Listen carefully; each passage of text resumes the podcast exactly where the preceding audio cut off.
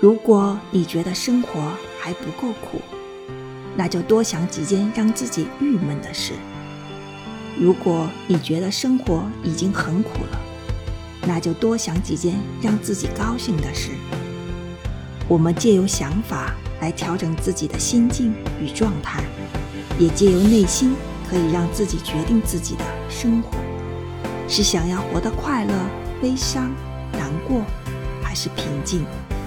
一切都可以自己来决定。